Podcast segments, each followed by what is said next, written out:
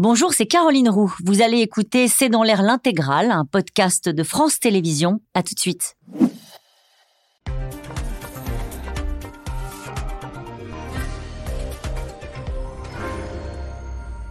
Bonsoir à toutes et à tous, bienvenue dans C'est dans l'air. Ça s'appelle au mieux une bourde, au pire un raté. La Première ministre avait frappé fort ce week-end en proposant d'instaurer la vente à perte euh, pour encourager les distributeurs à baisser les prix des carburants. Mais en deux jours, la proposition a été étriée par les économistes, torpillée par les grands groupes. Le puissant patron de Total a renvoyé au bon sens. Celui des mousquetaires refuse tout net, estimant, je cite, qu'il n'est pas cinglé. Quant aux petits indépendants du secteur du carburant, ils affirment qu'ils ne survivraient pas à une telle opération. La droite dénonce une politique de gribouille, la gauche refuse de voir le gouvernement faire la manche, je cite encore, auprès des pétroliers. Bref, comment une telle mesure peut-elle arriver sur le bureau d'Elisabeth Borne? Comment le gouvernement peut-il aider, euh, du coup, les Français avec des factures énergétiques qui vont, on le sait, euh, continuer à flamber. Est-ce que les patrons sont aujourd'hui devenus plus puissants que les ministres? Essence, le coup de pompe de Borne, c'est le titre de cette émission. Avec nous pour en parler ce soir, Thomas Porcher, vous êtes économiste, professeur à la Paris School of Business, vous êtes membre des économistes atterrés. Votre dernier ouvrage, Mon dictionnaire d'économie, est publié aux éditions Fayard. Avec nous ce soir, Gaël Mac. Euh, vous êtes la directrice déléguée de la rédaction du magazine Challenge. Soazic Kemener, vous êtes rédactrice en chef de La Tribune dimanche, apparaître le 8 octobre. Euh, enfin, Sharon Bachbrot, vous êtes journaliste spécialiste de l'énergie pour les échos. Citons votre article Essence diesel, ce qui entretient la flambée des prix à la pompe. Bonsoir à tous les quatre. Bonsoir. Merci de participer à ce C'est dans l'air en direct. Comment c'est possible Soazic Kemener, je me tourne vers vous parce que la décision était sans doute d'abord euh, politique avec cette, euh, cette sortie de la, Première ministre dimanche qui part, on a l'impression, un peu seule sur la vente à perte. Oui, voilà. Alors la grosse crainte du gouvernement, c'est euh, un litre à plus de 2 euros. Donc il fallait absolument trouver une solution. Euh, on sait ce que donnent les révoltes du carburant. On se souvient des gilets jaunes. Il y a une crainte euh, très forte sur le pouvoir d'achat des Français. Donc il y avait une nécessité de réaction du gouvernement. Alors il y avait déjà eu des pressions pour qu'il y ait des ristournes euh, de la part de Total, par exemple. On savait le litre allait être à 1,99, valeur symbolique. Mais il fallait autre chose. C'est quoi le champ des options? Le des options, le champ des options, c'est soit une ristourne comme l'année dernière, sauf que ça a été chiffré par Bercy. On est autour de 12 milliards d'euros. On a un moment où la dette est à 3 000 milliards d'euros, où Bercy a envie de donner bah, des, signaux de rigueur budgétaire. Il y a une pression très forte pour ça. On arrive d'ailleurs dans la discussion budgétaire. Donc ça, ça ne pouvait pas fonctionner. Baisser les taxes sur le carburant, la TIPP notamment, euh, ça c'était aussi une option. Sauf que le problème, c'est qu'une fois qu'on a baissé, quand on baisse ces taxes, bah, on perd de l'argent dans les caisses de l'État. Et puis surtout, c'est très dur de les remonter. Donc Elisabeth Borne, et c'est très étonnant parce que c'est pas venu euh, des services de Bercy, c'est venu de Matignon trouve cette solution de proposer bah, pourquoi pas vendre à, vendre à, perte, ce qui est totalement interdit en France mmh. euh, de, par une loi qui date de 1963. Donc l'idée, c'était de dire pendant quelques mois, on peut vendre à perte, avec le risque de créer des émeutes. Vous vous souvenez de, des émeutes pour le Nutella euh, chez Intermarché? Oui. Ça avait été vendu à perte. D'ailleurs, Intermarché a été condamné pour ça, puisque c'est interdit de vendre à perte en l'état actuel.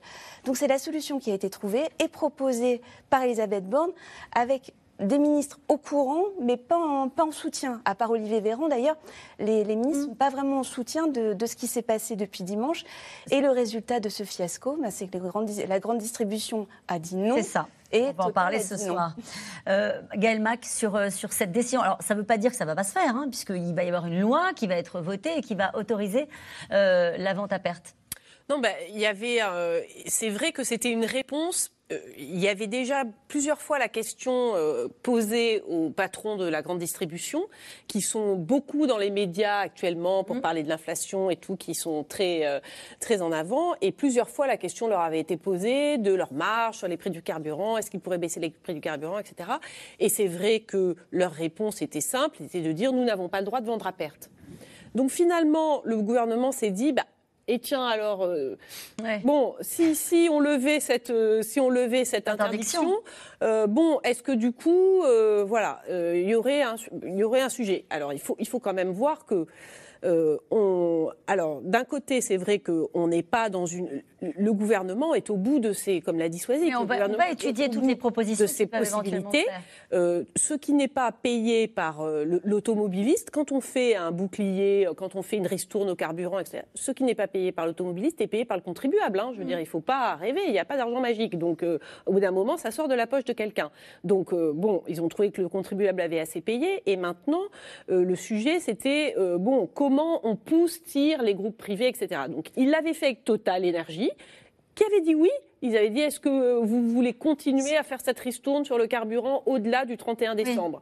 Et donc là, Patrick Pouyanné, euh, le patron de Total Énergie, avait dit oui. Et donc ils se sont dit bah voyons, est-ce qu'on peut pousser encore un peu plus le curseur? Et alors là, euh, mais on entend polémique aussi, et catastrophe. Pardonnez-moi, euh, je, me tourne vers Thomas Porcher. On entend aussi ce que, ce que dit euh, Bruno Le Maire, qui dit l'État ne peut pas porter à lui seul le coût de l'inflation. À un moment donné, il va falloir demander aux entreprises de nous donner un coup de main. Oui, je pense qu'avec cette mesure, c'est une façon de dire écoutez, maintenant, c'est le problème des entreprises, c'est plus notre problème. C'est ça. On a utilisé l'arme budgétaire, on a baissé les prix de l'essence l'année dernière, on vous a donné un chèque de 100 euros. Maintenant, c'est aux entreprises de, jouer le jeu. Euh, on a baissé les impôts, les impôts de production, donc c'est à elles de jouer le jeu. Mais euh, une fois qu'on a dit qu'on avait le droit de vendre à perte, qu'est-ce qui se passe? Bon, bah, Les entreprises ont dit qu'elles ne voulaient pas. Euh, Carrefour a dit qu'il ne voulait pas, le PDG Total a dit qu'il ne voulait pas. Et même s'ils avaient accepté de le faire, ça ne veut pas dire qu'il ne va pas y avoir des compensations. Si, vous êtes une grande et moyenne surface, vous vendez à perte de l'essence, c'est un produit d'appel, bah après vous allez compenser sur d'autres produits. Et en fait, ce qu'on va donner d'une main au consommateur, on va le reprendre ailleurs. Si vous êtes une grande station, euh, un grand groupe de stations comme Total, bah vous vendez à perte à un moment, puis après quand le prix du pétrole baisse, vous faites des marges supplémentaires et vous rattrapez la perte que vous avez faite. Donc ça ne garantit même pas, mais, je veux dire, même quand on accepte de vendre à perte, ça ne garantit pas que le consommateur va en profiter à terme, parce que les entreprises se rattrapent toujours en faisant des marges ailleurs. Mm. Surtout qu'elles vont le faire. Hein. Je suis persuadée qu'elles vont. Elles disent qu'elles vont pas le faire, mais peut-être qu'elles peuvent très bien faire une promo avant les vacances de Toussaint, un week-end, etc. C'est un traditionnel produit d'appel quand même l'essence, mais euh, mais bon, c'est très euh, ponctuel. Et on reviendra sur cet élément de votre discussion qui est intéressant avec des grands patrons, on va les appeler comme ça, de la distribution ou de l'énergie, qui à un moment donné sont convoqués mais disent non merci euh, à Bercy à la Première ministre, qui est quand même une donnée intéressante à décrypter, avec notamment un personnage qui a émergé depuis quelques mois, qui s'appelle Patrick Pouyanné, qui est le, le, patron euh, de Total, très direct, euh, charismatique, et qui s'élève par le politique. On y reviendra dans un instant avec un, un portrait euh, sur cet aspect-là et sur ce qui ressemble à un, un raté. En fait, je trouve que ça, ça révèle tout simplement l'impuissance du gouvernement. L'impuissance du gouvernement face à un prix à la pompe qui ne cesse d'augmenter, des finances publiques qui sont sous contrainte, avec des taux d'intérêt qui augmente. Et euh, ce qu'on a donné l'année dernière, euh, euh, c'est à peu près 7 milliards de ristournes avec tantôt 10 à 30 centimes à la pompe de subvention de l'État. Ça, on n'est plus en mesure de le faire. Et donc, c'est une manière de, de, pousser le mistigris voilà, aux, entreprises. Mais, mais ce que révèle hein, le, le, non en bloc, parce que c'est ce qui s'est passé, c'est qu'en fait, les entreprises ne veulent pas ouvrir la boîte de Pandore. Parce qu'aujourd'hui, on leur demande de faire des ristournes sur l'essence. Demain, ce sera sur le prix du, des pâtes, sur le prix euh, euh, de la baguette. Enfin, on, est finalement dans, un, dans une inflation galopante et le gouvernement qui est impuissant et ils se, disent, on peut le comprendre, que s'ils disent oui à la vente à perte sur l'essence, finalement, euh, ils font tomber une barrière sur tout le reste. Hmm. Euh, l'annonce, en tout cas, de la Première ministre sur l'interdiction de la vente à perte restera peut-être comme un cas d'école dans les manuels d'économie. En 48 heures, cette mesure qui doit permettre euh, peut-être de faire baisser les prix des carburants s'est heurtée à un mur, celui des acteurs de la grande distribution qui ont, de concert, répondu tout simplement non. Juliette Perrault, Christophe Roquet. L'idée était séduisante sur le papier, elle s'est transformée en camouflée. Dans les colonnes du Parisien dimanche dernier, Elisabeth Borne annonce une mesure exceptionnelle. Alors qu'en principe la loi l'empêche, les distributeurs de carburant vont pouvoir vendre à perte. Nous allons lever cette interdiction, ce qui permettra aux distributeurs de baisser davantage les prix. Avec cette mesure inédite, nous aurons des résultats tangibles pour les Français. Un geste pour apaiser les ménages, alors que les prix à la pompe n'en finissent plus d'augmenter. Les Français sont fatigués. Pour moi, c'est trop cher. Je euh, J'ai pas le choix. Je travaille. Je suis infirmière, euh, donc euh, faut bien que je puisse aller travailler. Je pense qu'ils gagnent déjà pas mal d'argent, donc je pense qu'ils peuvent faire un effort. Pas du goût des principaux intéressés. Deux jours après l'annonce d'Elisabeth Borne, le PDG de Total en appelle au bon sens et refuse de vendre à perte ses carburants. 1,99€ litre, vous pouvez descendre plus bas ou pas? Ah non, 1,99€ c'est un plafond. Je, la politique de Total Energy sera assurée. Euh, parce que c'est une politique. Non, non, je ne descendrai pas plus bas. Pendant ce temps, les acteurs de la grande distribution, eux, sont reçus à Bercy et auditionnés à l'Assemblée. Rare moment de convergence, sans concession pour le gouvernement. Je n'ai pas eu la réponse de M. Michaud pour Leclerc. Monsieur Leclerc, vous saisirez-vous, oui ou non, de cet outil qui a été proposé? Nos entreprises ne sont pas fabriquées pour faire de la vente à perte. D'accord. Nous ne ferons pas de vente à perte sur le carburant. Nous continuerons à nous battre avec des opérations à prix coûtant, mais notre modèle ne nous permet pas de vendre à perte. On comprend la démarche est louable du gouvernement, euh, mesure exceptionnelle, contexte exceptionnel, mais la réalité économique, c'est qu'en fait, on aura, on va pas l'utiliser cette, euh, cette possibilité-là, parce qu'à un moment, si on fait ça, on va augmenter le prix des pâtes, donc on n'est pas complètement cinglé. Mais les troupes d'Elisabeth Borne continuent de défendre son idée, car la mesure est aussi politique. Cinq ans après l'émergence du mouvement des Gilets jaunes et dans un contexte d'inflation généralisée, il faut donner des gages aux Français. Hmm. Bah, je préfère négocier avec les distributeurs plutôt que suivre Xavier Bertrand qui nous propose une ristourne carburant qui serait un coût pour le contribuable, hmm. parce que l'État c'est le contribuable, de 12 milliards d'euros. Nous considérons que chacun doit et peut faire un effort. Et nous nous donnons les moyens de permettre à chacun de faire un effort dans ses capacités d'action. Mais attention à ne pas léser une autre catégorie de Français. Depuis l'annonce de la mesure, les petites stations indépendantes montent au créneau. Dans le Puy de Dôme, Virginie Buono réalise 80% de son chiffre d'affaires grâce au carburant. Elle n'a ni la trésorerie, ni l'activité d'une grande surface pour se permettre de supprimer ses marges. C'est forcément, en fait, euh, perdre de l'argent parce qu'on a des coûts, on l'achète à un certain prix, il faut forcément, au minimum, le vendre au prix qu'on l'achète, mais dans tous les cas, toujours un tout petit peu plus. Sinon, le frais de fonctionnement, rien que l'électricité qui a pratiquement doublé depuis deux ans, on ne peut pas vendre à perte, c'est impossible. Si mes adhérents vendent à perte, je leur donne trois mois.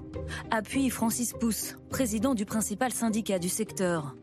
Pour apaiser les esprits, le gouvernement a annoncé la mise en place d'un plan d'accompagnement avec des mesures de compensation pour les petites stations-service. Nouvel exercice d'équilibriste pour tenter de faire accepter ce que beaucoup dénoncent aujourd'hui comme une fausse bonne idée. Clairement. Alors, une question de Michel en Belgique. Dire qu'il faut éviter euh, que le prix du carburant ne s'envole alors qu'il est déjà à 2 euros, n'est-ce pas aberrant? 2 euros C'est énorme, non? C'est vrai. Alors, c'est énorme. On n'est pas tout à fait à 2 euros. Euh, désolé euh, de, contredire mhm. Michel. On est à 1,96 en moyenne la semaine dernière. C'est le pic, le pic de l'année en cours. C'est pas encore le pic qu'on avait atteint l'année dernière. On était à 2,10 au-delà. Vous êtes spécialiste du dossier. On va y arriver. On va y arriver. Alors, euh, on a l'impression que c'est vraiment devant nous. C'est-à-dire que ah, la semaine dernière, on était un tout petit peu en dessous. Là, on est euh, quasiment euh, à 1,97. Enfin, on a l'impression que les 2 euros, ils sont, ils sont juste devant nous. Et le sous-jacent de ça, c'est le cours du pétrole. Le cours du pétrole qui est aujourd'hui 91, 92 dollars le baril. On est proche des 100 dollars. Et les spécialistes vous diront qu'on risque de le taper, ce, seuil, très, très, très, très vite. C'est compliqué la situation politique qui attend le gouvernement on, vous l'avez parfaitement expliqué depuis le début de l'émission, à la fois euh, moins de marge de manœuvre budgétaire pour dire on va vous aider, euh, des acteurs privés, et encore une fois dans un instant on va parler de Patrick Pouyanné, qui disent euh, non merci vous êtes gentil, c'est pas notre modèle de perdre de l'argent. il reste quoi comme levier pour aider les Français à passer cette, cette épreuve-là? Parce que ça va être une épreuve. Mais en fait, cette hausse des prix euh, était quand même prévisible. Enfin, structurellement, les prix, il y a eu cette parenthèse avec les, pétroles de schiste qui ont fait chuter le prix, mais structurellement, le prix était orienté à la hausse et toutes les, études de long terme le montraient. Je me souviens que Christophe de Margerie, l'ancien patron de, Total, disait qu'il fallait se préparer à un prix à 2 euros. C'était en 2011. Mm. En 2011, hein, il, avait dit ça. Euh, Nicolas Sarkozy avait été euh, très mécontent de, cette annonce. Et je me souviens même que François Hollande, à l'époque, dans son programme, il y avait le blocage des prix de l'essence parce que les prix augmentaient très fortement en 2012. Et quand il avait été, euh, quand il avait gagné la présidentielle, les prix avaient légèrement baissé et il avait appliqué à partir d'août 2012 euh, une baisse euh, des taxes sur les carburants partagées avec les distributeurs pour euh, permettre aux gens d'avoir un prix de l'essence moins cher. Donc c'est une question qui, qui, qui, qui date de- depuis longtemps. Et puis il faut, je me souviens d'un sondage qui était sorti en 2012, donc il y a plus de 10 ans, où 45% des Français voyaient leur vote influencé par les mesures prises sur les carburants. Donc c'est une question qui date depuis longtemps. Et rien n'a été fait. Rien n'a été fait, par exemple, pour repenser la fiscalité. Parce que qu'est-ce qui fait, en fait? On l'a vu dans le reportage, qu'il y a des gens qui subissent de plein fouet cette hausse des prix, comme cette infirmière, et d'autres qui vivent par exemple à Paris, qui la, qui la subissent beaucoup moins. Bah, parce que le taux d'utilisation des véhicules pour aller travailler à Paris, c'est 14%. Plus de 60% des, des Parisiens prennent les transports ou le vélo. Euh, vous allez euh, en banlieue proche, vous montez déjà presque à 50% d'utilisation de la voiture pour aller travailler. En banlieue lointaine, on est à 60%. En province, on est quasiment à 85% D'accord, partout. Et un taux d'utilisation des transports dans la plupart des, des- des villes de province à 2%, parce qu'il n'y a pas beaucoup de transports. Donc, c'est des gens qui vivent pas dans les centres-villes, euh, lo- loin de leur lieu de travail, qui prennent de plein de fouet cette dépense qui est contrainte. Et donc, il y avait quand même des choses à faire. Par exemple, sur la fiscalité, on a une fiscalité qui est très injuste, qui est une fiscalité additive, la Oui, je TICPE. peux citer, alors je ne suis pas sûre que c'est ce que vous vouliez dire exactement, mais enfin c'est Marine Le Pen qui dit plus il y a d'inflation, plus l'État engrange de l'argent. Cette situation est inadmissible. Quand elle parle de ce sujet-là, elle dit il faut baisser les taxes, il faut baisser la TVA. Il y, y y a la TICPE, la TVA sur le produit, la Ouais. TVA sur la TICPE. Donc c'est c'est vraiment, il y a une taxe, mais c'est des taxes qui sont soit proportionnelles, soit euh, additives, qu'on qu'on additionne comme ça et qui ne tient pas compte finalement de la personne euh, qui les paye. Donc c'est une forme de, de fiscalité qui est un peu régressive, pas progressive. Mm. Et là, on aurait pu inventer des- des- des- une fiscalité ou reprendre des fiscalités un peu plus intelligentes, comme c'était le cas de la vignette, par exemple, qui tenait compte des chevaux fiscaux, de la région où on vivait. Et un donc, prix du carburant indexé sur la région je- mais, comme- mais, bah, la, la vignette, c'est un peu ça. Moi, je pense qu'aujourd'hui, il faudrait en fait une fiscalité un peu plus intelligente qui tienne compte de, de la motorisation des voitures euh, et également de l'endroit où vous vivez. Où vous vivez. Euh, C'est déjà le cas, parce que plus il y a une grosse motorisation, plus on consomme du carburant. Oui, mais la fiscalité sur un litre de carburant est la même. Ouais. Et donc, il n'y a pas d'incitation finalement. Et puis bon, après, il y y a tout- tous les constructeurs. En tout cas, c'est vrai que c'est un des arguments qu'on entend dans le débat public très régulièrement, et je pense qu'en 2012, on le disait aussi, c'est-à-dire c'est quand même incroyable, il y a 60% de taxes euh, dans le prix euh, du- des carburants en France. Est-ce qu'on ne peut pas jouer sur, euh, sur, alors- euh, les rentrées, sur, sur- sur la taxation? Alors, je, je le répète, hein, c'est exactement comme quand on subventionne les prix du carburant. Si on baisse les taxes sur les prix du carburant, ça veut dire qu'on met en, dans le rouge les finances publiques, et donc ça veut dire que c'est les contribuables qui payent. Si ces taxes rentrent en moins, c'est moins d'argent. Enfin, l'État ne, ne, ne fait pas de profit, ne reverse pas de l'argent aux actionnaires. C'est pas, c'est pas total. L'État, euh, les taxes qu'il utilise sur l'essence, eh ben, c'est pour euh, payer le salaire des profs, euh, des infirmières, c'est pour euh, faire- mener son budget. Donc, ce que je veux dire, c'est que c'est pas une espèce de cagnotte qu'il va utiliser pour des raisons occultes. Bon, moi, je pense que en dehors de, de réfléchir à une taxation plus intelligente, qui serait sûrement un peu plus complexe aussi, euh, bon, je trouve que le gouvernement fait vraiment très peu de pédagogie. Euh, dernièrement, il me semble que la semaine dernière, on annonce, Vinci avait fait une, une étude où il montrait que 80% des gens euh, le matin étaient seuls dans leur voiture. Euh, qu'ils avaient fait une étude sur leur autoroute où il a montré que voilà. Donc euh, je pense qu'il y a encore des, quand même des gisements à faire dans le covoiturage. Euh, je pense que le gouvernement a une marge là pour parler de la transition vers les voitures électriques. Euh, il va présenter des aides, il doit, les aides vont augmenter, il y aurait un discours à tenir là-dessus. Et en fait, on, on ne fait que parler, enfin je veux dire, il n'en profite pas pour avoir une- un discours un peu pédagogique, justement, quand on sait que ce prix du carburant va rester structurellement élevé. Est-ce qu'on est à la veille d'un choc euh, économique lié au prix euh, des carburants? Je vous pose cette question parce que, par exemple, regardez ce communiqué de la filière euh, pêche. France filière pêche. Ils nous disent l'impact du coût du carburant sur les charges des entreprises de pêche n'est plus tenable. Le coût de l'électricité pour l'ensemble des entreprises de l'aval non plus. Est-ce qu'on est à la veille là de ce, de ce moment de bascule, de ce moment où euh, la, la hausse des prix des carburants conjuguée à celle de l'électricité euh, et d'une manière générale de l'inflation peut produire quelque chose d'un peu inquiétant pour l'économie ou pas? En fait, ce ce qui est difficile, c'est qu'on est sur un choc global. Euh, on, on parle euh, là du prix de- à la pompe, mais on a aussi le prix de l'électricité qui a augmenté, il faut le rappeler, de 10%, pour- de 10% cet été. Il avait déjà augmenté de 15% en janvier. Alors certes, c'est moins, puisqu'il y a toujours un bouclier euh, financé euh, par, par l'État, un bouclier qui protège les consommateurs moins que, que les marchés, mais c'est tout de même très important. On a aussi les prix du gaz qui ont, qui ont, qui ont largement augmenté l'année dernière, et on a les taux d'intérêt, un contexte de taux d'intérêt qui a radicalement changé. Avec des entreprises qui ont des problèmes de financement de trésorerie. et donc on est sur un, choc, on a, on, a, tous ces facteurs qui, mm. qui bousculent les équations en même temps et on n'a pas le temps de s'adapter. C'est ça. C'est ça la difficulté, c'est que voilà, on, est, on est pris par plusieurs feux de tous les côtés et le et, et l'inflexion ne va pas dans le bon sens sur tous ces indicateurs. Sur l'électricité, on a vu qu'il y avait euh, à un moment donné des responsables de la euh, commission de régulation de l'énergie qui ont dit ah bah les prix vont peut-être augmenter encore de 10%. Et là, panique à bord du politique, des politiques qui ont dit euh, non, ça va pas se passer comme ça. Oui, parce que évidemment toutes ces données sont surveillées vraiment comme le comme le lait sur le feu. Pourtant, le président de la République avait dit clairement ce qui était en train de se passer quand il avait dit c'est la fin de l'abondance. Il avait été rallié, pardon là-dessus, mais ensuite il y a eu des il y a eu des messages très contradictoires qui ont été envoyés. C'est-à-dire que par exemple sur le carburant, donc ristourne au ministère de l'écologie, par exemple, on n'était pas du tout d'accord. On disait mais pourquoi on va euh, on va subventionner les énergies fossiles alors qu'on est en train d'expliquer qu'il faut faire la transition écologique? Et donc il y a toujours on, voit c'est comme si on prenait le pied d'appel mais on saute jamais.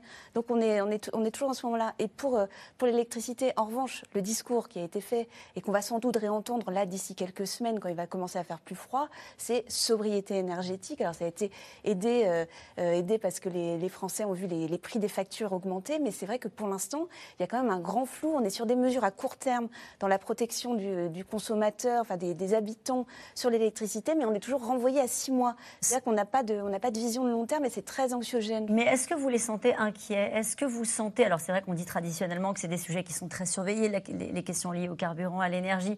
Mais est-ce que vous les sentez inquiets? Parce qu'une donnée qu'on n'a peut-être pas suffisamment évoquée euh, depuis le début de l'émission, c'est euh, la, question des finances publiques et le fait qu'on soit surveillé par des agences de notation. Est-ce que vous avez senti, en croisant deux, trois responsables politiques ces dernières semaines, qu'il y a un sentiment d'impuissance par rapport à cette problématique-là? Qu'est-ce qu'ils vous disent? Euh, Je pense que le, le problème essentiel est de masquer une impuissance qui, semble réelle aujourd'hui. Et d'ailleurs, c'est ce qui explose en fait dans, finalement dans ce que fait Elisabeth Borne. Mm. C'est-à-dire qu'elle essaie de dégager des marges de manœuvre, elle n'y arrive pas, et le fait qu'il y ait tous ces grands distributeurs qui, les uns après les autres, ils ne sont pas n'importe où. Dans, le reportage, on le voit bien. Ils sont à la commission euh, des, finances, la commission économique de l'Assemblée nationale. Donc, ils ne sont pas devant un micro à la volée, comme ça a pu être le cas pour Patrick Pouyanné qui a répondu dans la rue. Non, ils sont dans une enceinte. Et ils, disent ils disent non. Ils ont l'air presque gênés de le faire. Parce que finalement, en disant non, ils sont en train de dire mais il n'y a pas de solution. C'est-à-dire que le pétrole est cher, ça va devenir de plus en plus cher. Il n'y a, pas de, il a, pas de, il a pas de recette magique, il n'y a pas d'argent magique comme disait l'autre, mais il n'y a pas de recette magique. Mais on peut aller devant les Français en leur disant bah, débrouillez-vous. L'État ne peut pas tout.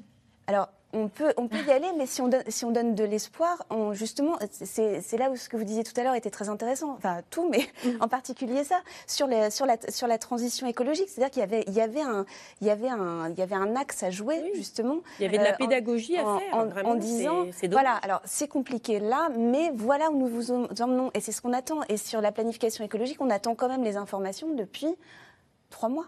Alors il y aura un plan un lundi qui sera annoncé. Euh, juste sur la, euh, la mise en musique d'une décision politique, est-ce que ça peut être juste Matignon qui décide ça seul dans son coin, comme on l'a entendu? Est-ce que c'est possible que ça se passe comme ça?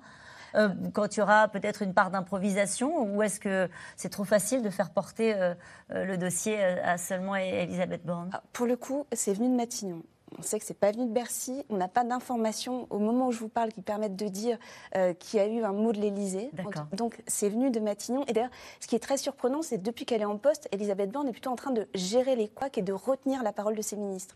Et donc c'est la première fois depuis qu'elle est en poste à Matignon que c'est elle-même qui organise une cacophonie. C'est plutôt une ancienne préfète, c'est une femme d'ordre, et on, voit euh, comment elle a remis de l'ordre dans la rentrée de Gérald Darmanin. Enfin, elle sait faire ça. Et donc ce qui est très surprenant dans, dans dans la séquence, c'est euh, que ce soit elle qui lance ce bazar, parce que c'est un bazar ce qui s'est passé cette semaine. C'est un bazar, mais il continue de le défendre. Le porte-parole du gouvernement dit bah non, on, peut, on va continuer, au fond, à demander un effort euh, euh, bah aux entreprises. mais, avec, avec une erreur qui, qui, est venue de, qui est venue pour le coup de Matignon, c'est-à-dire un chiffrage à 47 centimes, c'est énorme, 47 centimes en moins par litre. Et donc le porte-parole du gouvernement, dimanche, arrive sur un plateau et il dit ça va être un demi-euro de moins.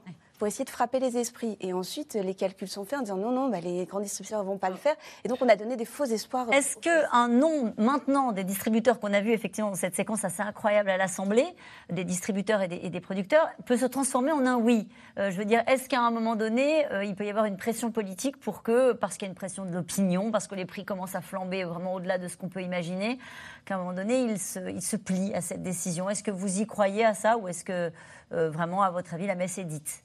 Alors, on n'est pas, dans le, secret de leur calcul, mais il faut quand même rappeler que quand Total a mis euh, en place son plafond de 1,99, les euh, distributeurs de, carburant ont dit oulala, là là, c'est de la vente à perte. Et Total a dit non, non, non, euh, je détiens toute la chaîne, je fais les forages depuis le raffinage jusqu'à la vente, donc je peux rogner sur mes marges de raffinage.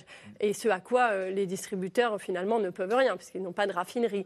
Donc finalement, on est dans, dans un secret de polichinelle, parce que là, on a l'impression que la posture est surtout politique, c'est-à-dire que euh, les euh, Patrick Pouyanné, euh, euh, Dominique Schelcher, enfin euh, voilà, tous les, tous, les, tous les patrons de groupes de distribution de carburant qui ont dit non, c'est surtout un non formel à on n'ouvre pas la boîte de Pandore, vous ne nous demandez pas de vendre à perte sciemment et d'annoncer aux consommateurs voilà, ce produit est vendu à perte. Parce que ça, c'est un effet psychologique dévastateur. Ça veut oui, parce qu'on peut le demander sur tout le reste. C'est ça, et que dans l'opinion publique, ça veut dire qu'on dit à l'opinion publique les prix élevés, c'est la faute des entreprises.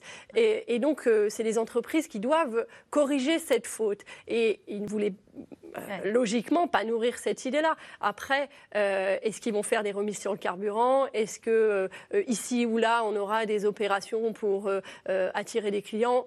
Bien évidemment. Il y a une très grande différence quand même entre Total Energy et les groupes de distribution. Hein. Total Energy, effectivement, c'est un groupe et l'an dernier, il a fait 20 milliards et demi de profits.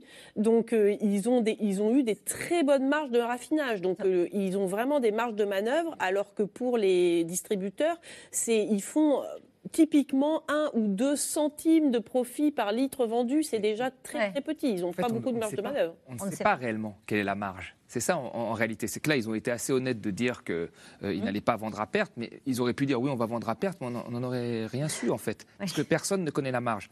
Euh, à, la suite, euh, en 2012, de, cette ristourne qui avait été faite par l'État et, par les, compagnies pétrolières, il y avait eu un gros rapport commandé par M. Moscovici, qui était ministre de l'économie, sur les marges des pétroliers, parce qu'on voulait que ce soit clair. Bah, à la fin du rapport, on n'en savait pas plus. Donc personne ne connaît vraiment les marges. Donc ils peuvent dire on va vendre à perte, vous en faites pas. Ils vendront peut-être à perte deux jours et puis trois jours ils vendront avec une marge supplémentaire et ils se rattraperont. Donc on n'en sait rien. Et en tout cas ils ont dit non à la première ministre. En tout cas euh, lui il est reçu à l'étranger comme un chef d'État. Patrick Pouyanné, le trait direct euh, patron de Total Energy, n'est pas du genre à courber les chines quand le politique lui fait la leçon sur la vente à perte comme sur la poursuite de ses activités en Russie. Le patron de l'un des groupes pétroliers les plus puissants du monde assume le rapport de force. Théo Manval et Aurélie Saner. Ventre à perte, ça vous inquiète? C'est un peu le dernier clou dans le cercueil de la proposition du gouvernement de vendre l'essence à perte. Vous vendez souvent à perte, vous, des produits? Moi, non. Ah bon, voilà. Bah, voilà. un peu de bon sens, voilà. Merci. Quand le patron de Total Energy dit non, c'est non. Patrick Pouyanné confirme tout juste qu'il maintiendra le plafonnement des prix à 1,99€ dans ses stations, mesure consentie au plus fort de l'inflation en février dernier. Je pense que c'est une bonne idée. Je pense que c'est une bonne idée. C'est la réconciliation entre une entreprise globale, multi, multi euh, comme la nôtre et quelque part euh, bah, notre pays, quoi, quelque part, et essayer de faire quelque chose de proche des, proche du, proche des Français. Une entreprise globale qui a fait du polytechnicien un patron ultra puissant. Lancé en 1924 sous l'impulsion de l'État, la Compagnie française des pétroles est devenue au fil du siècle l'une des six majors, les géants mondiaux du secteur grâce à des gisements découverts au Moyen-Orient ou en Afrique. Pour la première fois, le pétrole du Sahara allait couler en France. La dernière liaison a été établie avec le lointain puits d'Assi Messaoud.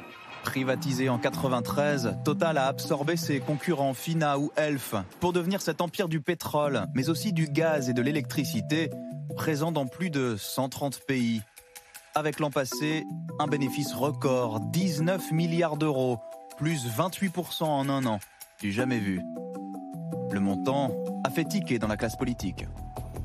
Taxer ces super profits, taxez-les Jusqu'au président de la République qui, sans reprendre le terme, appelait Total à mieux répartir cet argent. On a des grandes entreprises qui sont en train de racheter leurs actions ont des contributions exceptionnelles. Il faut trouver la bonne technique, mais il faut qu'ils distribuent davantage à leurs salariés. Et il faut qu'il y ait une contribution à cet effort du moment. Contribution, dit le président. Patrick Pouyanné fait la moue et répond que Total Energy paie 33 milliards d'euros d'impôts à travers le monde. Il consent à une augmentation supplémentaire de ses salariés de 2% cette année. Je ne sais pas ce que cela veut dire des super profits. En France, il y a une relation d'amour-haine avec l'entreprise. Dans ce pays, les profits, la réussite ont du mal à être acceptés. Mais on oublie de dire que c'est ce qui permet d'investir et de créer des emplois. À chaque passe d'armes avec l'exécutif, ça n'est jamais lui qui cède. Mars 2022, Bruno Le Maire voudrait le voir quitter la Russie qui envahit l'Ukraine. Moi, je crois qu'il y a désormais un problème de principe à travailler avec euh, toute personnalité politique ou économique proche du pouvoir russe. Patrick Pouyanné accepte de renoncer au pétrole russe, mais pas au gaz, et dénonce un double discours de l'exécutif. On me dit retirez-vous de Russie. Je lâche tout, j'arrête d'amener le gaz russe aux Européens qui en ont besoin, alors que les gouvernements européens nous disent de continuer puisqu'ils ne veulent pas le sanctionner. Et pourquoi ils ne veulent pas le sanctionner? Parce que sans gaz russe, on arrête une partie de l'économie européenne. Imperméable à la pression des politiques, cet amateur de rugby, il est tout autant à celle de l'opinion publique. Au printemps, le siège de Total est aspergé de peinture par des activistes dénonçant ces forages pétroliers en Ouganda. C'est inacceptable d'avoir une entreprise qui fait autant de bénéfices, qui fait autant de mal à la planète et qui reste impunie. Là encore, Patrick Pouyanné assume, met en avant les 5 milliards d'euros par an d'investissement dans les énergies vertes.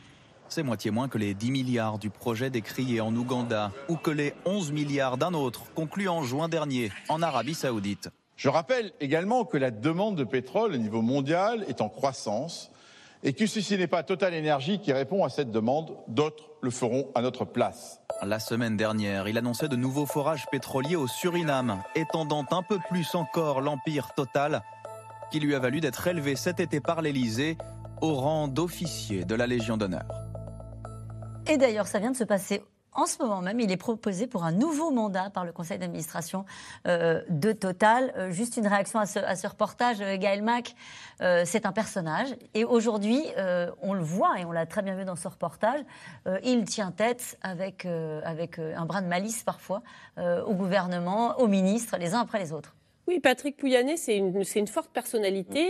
C'est quelqu'un d'un peu sanguin et qui se sent véritablement, je pense, en France mal aimé.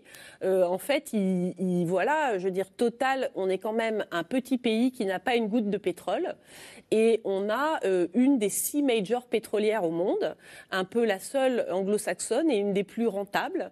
Et, euh, donc, il aimerait que ce soit un peu plus reconnu. Et, très souvent, le, le, type de débat qui a lieu en France, où l'image de Total Énergie est quand même, c'est une société qui a une forte charge symbolique et souvent qui est prise dans multiples polémiques.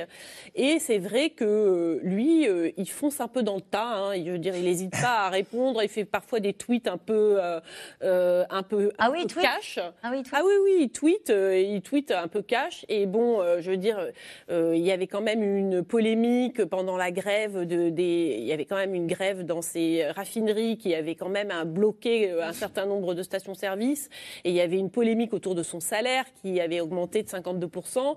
Et il dit, bon, il dit, je suis fatigué qu'on parle de cette question de mon salaire. Mm. Bon. Euh, voilà, donc je pense qu'il rend ses communicants un petit peu nerveux, à mon avis, mais il le fait aussi en partie délibérément. Je veux dire, c'est quelqu'un de. Voilà, il, il, il, assume sa position. Et cette question qui nous est posée, Total Énergie peut donc tenir tête à l'État oui. Ouais. bien sûr. Bah, elle ne le fait pas tant que ça. Hein. Ah, d'accord. Mais là, là, visiblement, ces derniers mois, elle le fait, mais parce que l'État n'a pas pris une mesure pour créer un rapport de force. Euh, Qu'est-ce qu'aurait pu faire l'État? Quand il y a eu de, le départ de l'inflation à cause de la guerre en Ukraine euh, avec, la, avec, la, Russie, qui est un des premiers producteurs de pétrole, la première chose que, que l'État aurait pu faire, c'était de bloquer les prix. Euh, Rocard l'a fait au moment, au moment, de la guerre du Golfe dans les années 90. Ils auraient pu bloquer les prix. Ils avaient six mois, ils ont le droit de le faire. C'est dans le code du commerce. Ouais. Quand il y a un événement exceptionnel, on le fait. Ils bloquent les prix. Et puis après, ils discutent avec les, la grande distribution sur un panier de biens de prix bloqués, avec Total sur des ristournes ou sur une fiscalité. Parce qu'il y a d'autres fiscalités qui ont été inventées. Vous, vous parliez tout à l'heure de la TIPP flottante sous Jospin. Mais quand euh, on bloque les prix et que l'inflation grimpe, euh, donc les entreprises vont au tapis bah, les, les... Total pouvait supporter. Les, les grandes et moyennes euh, surfaces, probablement en reportant, enfin en s'arrangeant, parce qu'elles elles ont quand même fait des profits euh, majeurs. C'est les petits, c'est les petits indépendants qui sont qu'une petite partie quand même des distributeurs qu'il aurait fallu accompagner. Mais, mais Total aurait pu supporter largement, et on l'a, on l'a bien vu avec les, les- parce qu'ils profitent avec l'exploration de la hausse des prix du pétrole, due notamment au conflit ukrainien. Il faut, faut- faut rappeler ça, c'est que, que les super profits de Total sont dus à un événement que nous condamnons tous. Dans les années 70, quand il y a eu les chocs pétroliers, les prix du pétrole ont augmenté fortement. Euh, les Américains ont taxé les profits imprévus de leurs compagnies pétrolières. Voilà. Nous, on aurait pu se dire, encore mettre un rapport de force hein, et dire l'Europe l'a fait par une contribution, mais on aurait pu rajouter et on aurait mis un rapport de force encore avec la compagnie. Donc c'est aussi à l'État euh, de ne pas capler et d'établir des rapports de, de force concrets avec des grandes compagnies. Euh, ce que dit euh, le patron de Total Energy, il dit euh, c'est le groupe pétrolier le plus impliqué dans la transition énergétique. Il dit moi j'accompagne la fin de la demande qui monte en hydrocarbures et je suis un grand groupe français et en même temps je suis un de ceux qui investit dans la transition écologique. En tout cas, je veux dire, quand je dis que Total Energy n'est pas tant que ça, ne, ne résiste pas tant que ça au gouvernement, je remarque que quand même, parmi l'ensemble des majors pétrolières, Total Energy a été le seul à, à faire une ristourne sur un an. Je veux dire, il y a BP au Royaume-Uni, il y a Shell aux Pays-Bas. Aucune compagnie pétrolière n'a fait ça. Euh, et euh, ça leur a coûté 550 millions d'euros, c'est-à-dire bien plus que ce que leur ont coûté leurs impôts en France, 64 millions, et même la contribution européenne sur les super profits de 210 millions. Donc c'est une Vous sorte d'impôt volontaire Ouais. qu'il s'est que voilà qu'il a acheté une sorte de de paix sociale et de paix d'image en France. C'est ce qu'il dit. hein, Il fallait à un moment donné se Voilà. rapprocher des, des- Et là, ils le font encore cette année et ils se sont quand même engagés. Il y a pas, il y a, il y a une semaine. Là, il a dit non pour les ventes à perte, mais il y a une semaine, il a dit oui pour euh, prolonger quand même le sous 2 euros Mmh. euh, pour l'année prochaine. Donc, euh, il y a une, voilà, il y a une négociation. Mais il y a un jeu Il y a avec- des choses où on dit oui, des choses où on dit non. Voilà. Il y a un jeu entre, c'est pas un jeu d'ailleurs, entre le gouvernement et, et les grands, on dit les grands patrons, mais en tout cas ceux dont on parle, c'est notamment la grande distribution et Total Energy, de dire on vous convoque pour faire baisser les prix dans la grande distribution, sur, euh, ou en tout cas bloquer les prix sur 5000 références euh, dans la grande distribution. Euh, ça, c'est aussi l'idée de dire on est à la manœuvre et on essaie de, de- de- comment dire, d'infléchir euh, les hausses de prix. Oui, et de trouver une solution à tout prix. hein. On voit bien Bruno Le Maire se déploie parce qu'il sait, il sait très bien que c'est le sujet de la rentrée, c'est parmi les préoccupations numéro un des Français. Comment juguler l'inflation? Euh, Alors il y, a ceux, il y a ceux qui se posent euh, la question de, de savoir si le, si le litre d'essence augmente un peu, mais puis il y a ceux qui n'arrivent plus à acheter exactement ce qu'ils veulent à manger. Donc c'est un, c'est un sujet très important et c'est vrai qu'il y, a un- il y a un ballet. Il y a un ballet très chorégraphié euh, euh, avec Patrick Pouyanné. Quand on regarde ce qui s'est passé finalement au moment de la grève des raffineries en 2022, c'est-à-dire à la fin de, à la fin de l'année dernière, Emmanuel Macron s'était exprimé en disant qu'il fallait partager les profits du groupe et qu'il fallait augmenter le pouvoir d'achat des salariés. Patrick Pouyanné a augmenté les salaires hein, de 10% euh, chez Total à la fin de l'année et encore 2% là au mois de juillet. Donc finalement, il, Il a écoute. répondu. Et puis de l'autre côté, on a Elisabeth Borne. On a vu les images dans le reportage, vous vous souvenez, de, de l'Assemblée générale de Total, avec les militants écolos, la peinture, etc. Qu'est-ce qu'elle avait dit à ce moment-là, Elisabeth Borne? Elle avait dit qu'ils étaient dans leur rôle. Ce qui avait rendu... Les militants? Les militants. Ce qui avait, ce qui avait rendu euh, euh, fou, enfin fou, euh, j'exagère, mais ce qui avait, ce qui avait énervé, Énervé, ouais. Patrick, Patrick Pouyanné. Donc il y a un jeu, mais c'est vrai qu'il a joué, il a joué le jeu. Alors pour des raisons de communication aussi, c'est-à-dire qu'à un moment les gens se sont dit bon si on va chez Total, il y a 3000 stations-service, je crois en France Total, ben, sans doute que ça va être moins cher parce que ça a été annoncé. Donc il y a, il y a eu un effet aussi, euh, euh, un effet qui a fonctionné. Mais c'est vrai, c'est vrai qu'il y a un jeu. Il y a un jeu avec les grands distributeurs qui d'habitude fonctionnent mieux que ça et qui, qui- qui- il y a quelque chose de grippé Qui en s'est cette grippé. rentrée.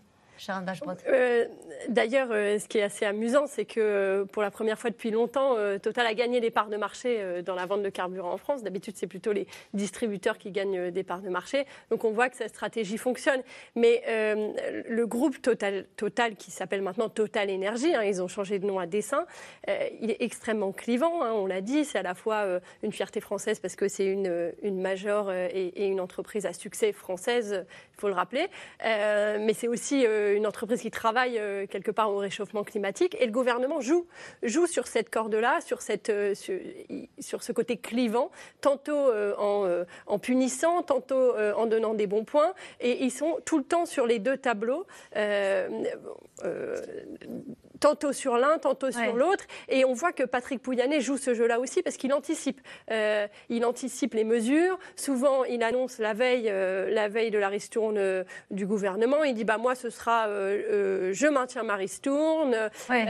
on voit qu'il ne veut pas avoir le mauvais rôle et donc il comprend ce jeu-là et il le joue avec le gouvernement. D'accord.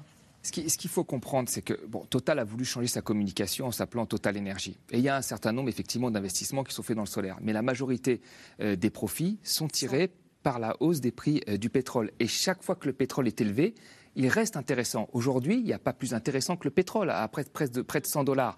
Et, et je veux dire, qu'est-ce qui s'est passé quand on regarde un peu dans le passé? Quand on a eu cette hausse des prix à partir de 2004, on avait des prix quand même à 20 dollars avant 2004 en moyenne. Des prévisions à 24 dollars en 2020. C'était ça les prévisions de l'Agence internationale de l'énergie.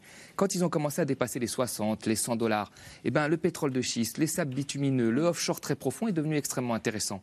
Et tous les projets aujourd'hui que met en place Total, c'est des projets avec un prix du pétrole très élevé. Donc tant que le pétrole est très élevé euh, en termes de prix, l'investissement dans le pétrole reste extrêmement rentable. Et c'est un sujet que Total a aussi avec ses investisseurs qui lui euh, qui mettent la pression quelque part pour maintenir ses investissements dans le pétrole. Et c'est l'argument hein, euh, que Patrick Pouyanné met en avant à chaque fois. Hein, parce que les investissements dans les énergies renouvelables, on le voit aujourd'hui avec l'éolien, avec des projets qui sont remis en cause, affichent pas du tout les mêmes rentabilités. Donc, Et il explique que la demande continue de progresser en matière d'hydrocarbures. Hein. Oui. juste un mot, puisqu'on parle de la relation entre euh, le monde de l'entreprise, on va le dire comme ça plutôt que de dire toujours les patrons, euh, et euh, le gouvernement. Sur la question des salaires, c'est pareil, on est face à l'inflation, face à la flambée des prix de l'énergie d'une manière générale. Le gouvernement dit, ben, on va faire, ce sera mi-octobre, une grande conférence sur les salaires. On en parlait tout à l'heure avec Sophie Binet qui dit, il y a beaucoup d'attentes. Est-ce que le gouvernement peut dire ce qu'il dit depuis des semaines et des semaines aux entreprises, allez-y, augmentez vos salaires. Et est-ce que ça peut marcher? Ben, Il peut le dire, mais après, est-ce que ça peut marcher? En fait, euh, le sujet, c'est que nous ne sommes pas dans une, euh, dans une économie administrée à la soviétique. Pour l'instant, on ne bloque pas les prix, on ne décide pas des prix, on ne décide pas des salaires.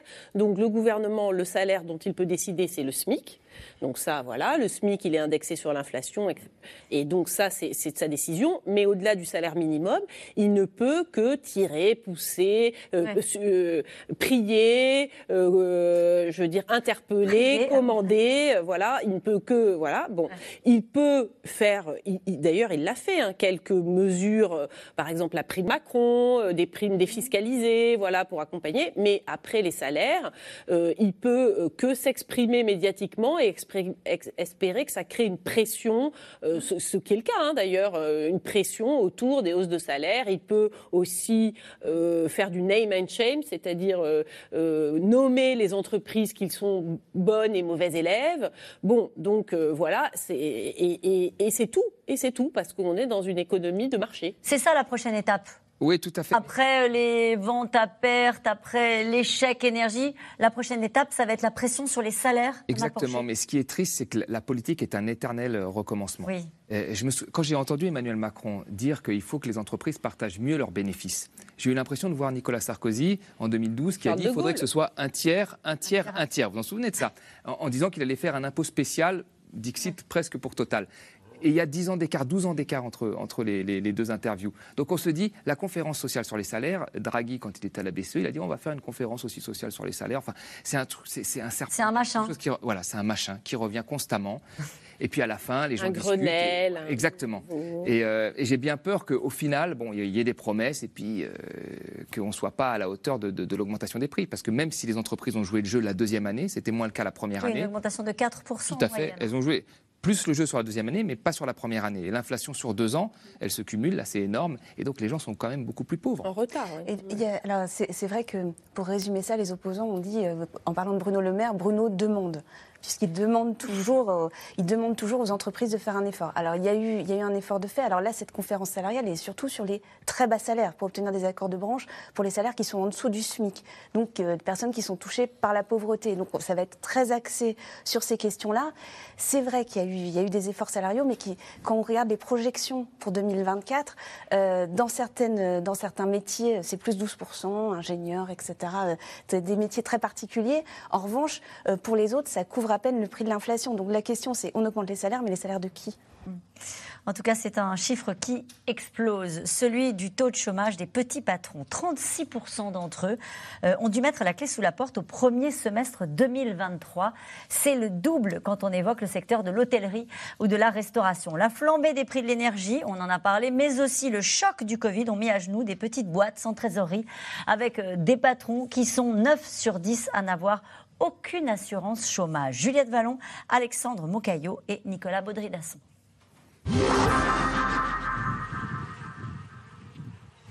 La garrigue et les abeilles. Une nouvelle vie pour Adrien, 40 ans, qui se relève à peine de la faillite de son entreprise de soutien scolaire. Donc là, je regarde mes cadres. Je vois qu'elles ont commencé à mettre un petit peu des nectars dedans, mais c'est très léger. Une formation d'apiculteur qui lui permet aujourd'hui de se reconstruire. Euh, il y a la paix, la paix que ça apporte euh, par rapport à, tous ces moments un peu traumatisants que j'ai passés, là maintenant, j'ai trouvé, j'ai trouvé un endroit où je suis relax. D'ici quelques mois, Adrien espère produire à son compte de la gelée royale. Me relancer dans une, dans une société, ça, fait, ça me fait peur à moi. Ça fait peur à mon entourage aussi. Euh, ma femme m'a dit Tu refais pas de prêt avec caution personnelle hein J'ai dit Non, non, ce coup-ci, je vais monter petit à petit. Je pense que entreprendre, c'est dans l'ADN. Je pourrais pas me retrouver moi à travailler salarié. Je peux pas. Je suis, je dois, je dois, je dois le faire. J'ai envie de créer, j'ai envie de construire. C'est vrai que c'est un besoin. Alors il revient. Je pensais qu'il reviendrait pas. Là, j'étais tellement. Et non, il revient. Il revient fort. L'espoir, malgré la descente aux enfers. Comme de nombreux patrons français, son entreprise n'a pas résisté à la crise du Covid. Une école de soutien scolaire dont il est toujours très fier. On y avait vraiment mis beaucoup, beaucoup de, de travail et d'attention. Il y avait, euh, il y avait des affiches pour le monde romain, j'avais une salle informatique. On a de la honte vis-à-vis des pairs, donc des professionnels, des autres entrepreneurs, puisque moi je me suis mis dans plein de réseaux d'entrepreneurs. Donc on a de la honte vis-à-vis de ça. Ah bon, tu fais quoi toi? T'as ta carte? Bah non, moi je plus rien. Et on passe de une position euh, où on est actif dans la société, où on aide, on fait partie des réseaux. J'ai voulu aussi aider des étudiants pendant le Covid. J'ai fait beaucoup de choses. Hein. Et je me suis retrouvé, moi, enfin, sans rien. Donc oui, oui, c'est dur, c'est très dur à vivre. Une liquidation judiciaire toujours en cours et plus de 11 000 euros de dette. J'ai euh, beaucoup de factures, recouvrement, j'ai l'URSSAF, j'ai des lettres de la banque aussi. Euh, enfin, ça fait beaucoup, euh, beaucoup de choses qui arrivent parce que quand on ferme, voilà, tout le monde va nous appeler pour, pour récupérer, pour récupérer l'argent. Une vie au jour le jour, faite de nombreuses privations. Le 15 du mois, on a dépassé le 15 du mois, on est déjà en négatif depuis un moment. Euh, j'ai des dettes personnelles que j'ai faites pour. Euh, pendant toute cette période où j'avais rien, ben, j'ai accumulé des dettes parce qu'il faut bien manger. Euh, j'ai deux enfants, j'ai une femme. Donc on n'a pas de sous du tout. Hein. Bon, on va boire un, coup hein Allez. Privé de revenus depuis sa faillite, Adrien peut compter sur le soutien de Martine, membre d'une association venant en aide aux patrons en détresse. Depuis qu'on s'était vu, vous aviez euh, des problèmes avec l'URSSAF? Où, où, vous en êtes? Juge au tribunal de commerce de Nîmes, elle constate une hausse des faillites chez les patrons depuis l'an dernier. Beaucoup n'ont pas de filet de sécurité. Parlons de la personne qui a 50 ans. Où elle va être réembauchée Elle ne va pas être embauchée. Donc il y a un vrai sujet pour eux parce qu'ils euh, ben, n'ont pas, de, pas de revenus. Il faudrait une assurance chômage, mais avec euh, un taux de cotisation pas trop élevé et les inciter à, cotiser. Et ça, il faut que ce soit incitatif et il faut peut-être que, que l'État pense euh, à, ces personnes qu'on laisse sur, euh, sur le trottoir et qui se retrouvent quelquefois SDF. Avec la fin du quoi qu'il en coûte et l'inflation, l'effet boule de neige devrait empirer en 2024. Selon la Banque de France, plus de 49 000 entreprises ont déjà mis la clé sous la porte cette année, environ 15 000 de plus qu'en 2022. Alors c'est vrai que ce sont des profils dont on parle assez peu.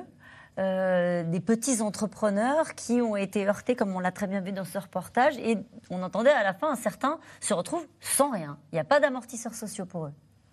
Non, c'est sûr. Alors, c'est vrai que euh, la période des confinements et du Covid a mis sous cloche un peu des, business et des, qui étaient fragiles, en fait, et qui, euh, ont été. euh, il y a eu un moratoire, en gros, des faillites, il y a eu le chômage partiel, il y a eu les, emprunts d'État, il y a eu. Voilà. Et là, on est sorti de ça. Alors maintenant, il faut un peu rembourser les emprunts, hein, le prêt garanti par l'État. Les taux d'intérêt grimpent, les factures d'énergie flambent, euh, les, euh, enfin, l'inflation est générale et dans certains secteurs, on ne peut pas vraiment la répercuter. Et bon, bah, il y a eu quand même aussi une, euh, il y a eu un, un désir d'auto-entreprise. Il y a quand même eu une grande démission parmi les salariés dans la santé, dans l'enseignement. Beaucoup de gens ont voulu Monter leur entreprise. monter leur entreprise, partir dans, à, la, en- à la campagne ou à faire une activité. Et là, en fait, quand ça ne fonctionne pas, quand ça ne marche pas, mais ils découvrent que il n'y a pas de filet de sécurité Mm. pour, pour eux. Et donc là, c'est c'est vraiment la dégringolade peut être quand même très rude. Le sentiment d'appauvrissement, on en parlait hein, pendant ce reportage, le sentiment de déclassement euh, d'une classe moyenne, on va dire, qui elle aussi se retrouve heurtée par euh, l'inflation. Oui, tout à fait. Et, et j'ajouterais à, à ce, qui a- ce qui a été dit, c'est effectivement sur l'offre, oui, les prêts sont plus difficiles à avoir, les taux d'intérêt sont, sont, sont plus élevés, il y, a les- il y a la hausse des prix d'énergie, mais après, il y a sur les débouchés. La consommation est en berne. Euh, donc le carnet de commandes, en fait, euh, il n'existe plus. Quoi.